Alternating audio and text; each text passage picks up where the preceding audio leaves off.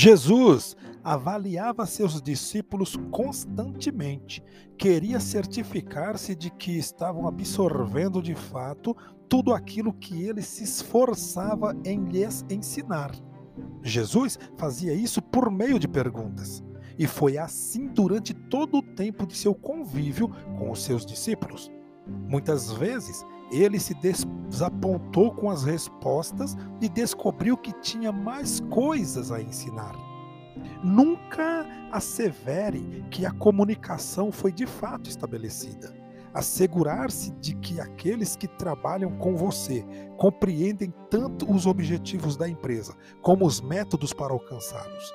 Avalie isso por meio de perguntas os gerentes muitas vezes assumem que todo mundo tem a mesma percepção e que todos concordam com os objetivos e os meios para alcançá-los.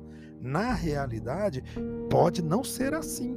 Formulando questionários e deixando que o pessoal responda por si mesmo, você terá como determinar o grau de compreensão deles e identificar as áreas que precisam ser reforçadas.